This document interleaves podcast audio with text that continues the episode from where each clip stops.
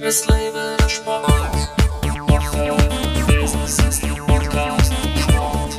Ja, und heute wieder ein Sportwoche Business Athlete Podcast, der in einen anderen Podcast eingebettet war, nämlich in Karrieren und Kurse von Wifi Win mit der Gartendesignerin Claudia Wolf. Dementsprechend gibt es auch einen Kaltstart. Business Athlete Podcast.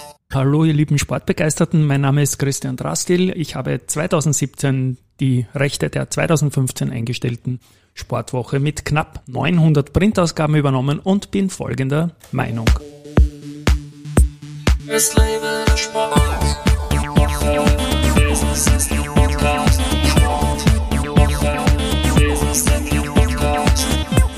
Ja, und herzlich willkommen beim Sportwoche Business Athlete Podcast.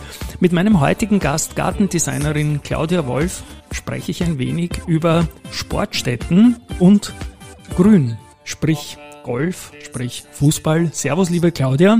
Und auch da bitte ich jetzt mal, was muss man als Golfplatzbesitzer, als Fußballplatz, Sportwart beachten? Im Klimawandel noch dazu.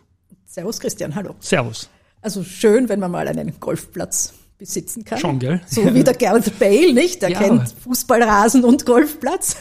Wobei ich gehört habe, der hat den Golfsport fast mehr priorisiert in den letzten Jahren. Ja, aber war genialer Kicker und Mr. Green, genau. ja. Äh, ja, also wenn ich jetzt auf österreichische Verhältnisse eingehe, äh, ist äh, die Instandhaltung und, also, und Fithaltung und Pflegeleistung, die jetzt auch durch den Klimawandel bedingt ist, wirklich eine Herausforderung geworden für die Rasenflächen, für die Sportrasenflächen, die wirklich gut funktionieren müssen. Also äh, das hat man heuer im Sommer eh mitbekommen, speziell auf den Golfplätzen. Äh, das Green, das Fairway Ja. war teilweise sehr trocken, sehr braun. Ich meine, halbwegs bespielbar, aber nicht äh, so, wie es gewünscht wird.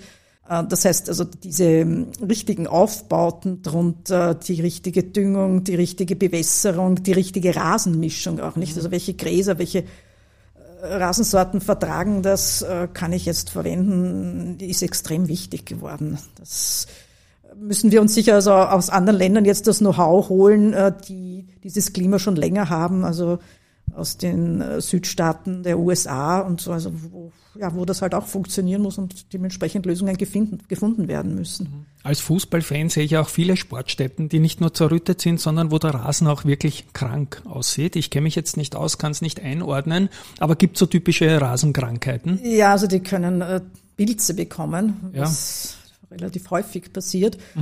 Und ja, da muss man halt dann irgendwie schnell reagieren, bevor das wichtige Match passiert.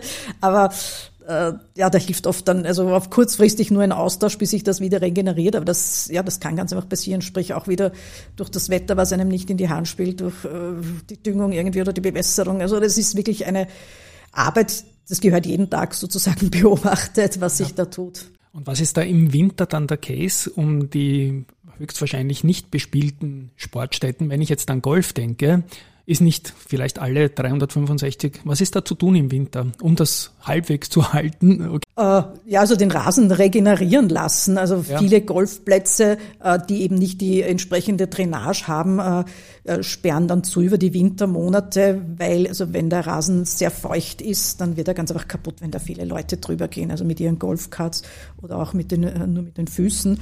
Also dann ist ganz einfach zu oder sie haben nur manche Bahnen offen oder nur den kleinen Platz, ja, damit der Rasen halt nicht noch mehr leidet. Ja, was siehst du eigentlich als wesentliche Herausforderungen für Greenkeeperinnen oder Greenkeeper, die halt aufpassen müssen, dass das Grün auch grün bleibt?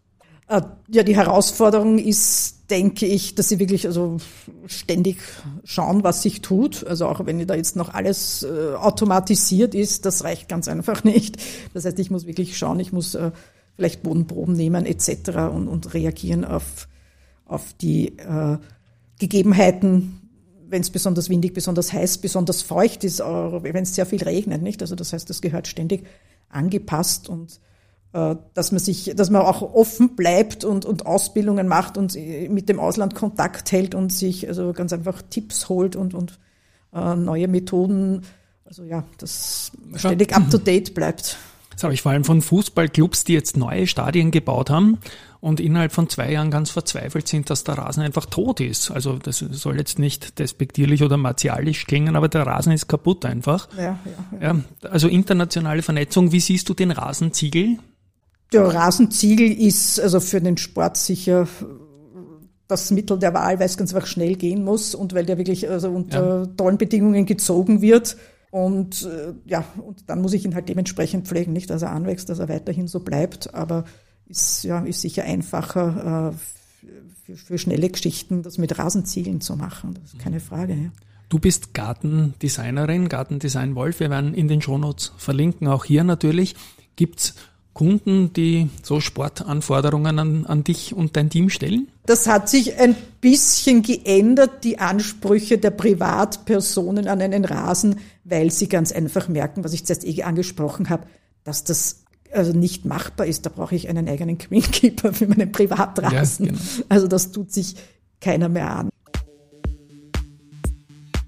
Danke, Claudia, dass du da warst und tschüss einmal an euch da draußen von meiner Seite. Okay, tschüss. Hat mich auch sehr gefreut. Danke. Wunderbar. Genau.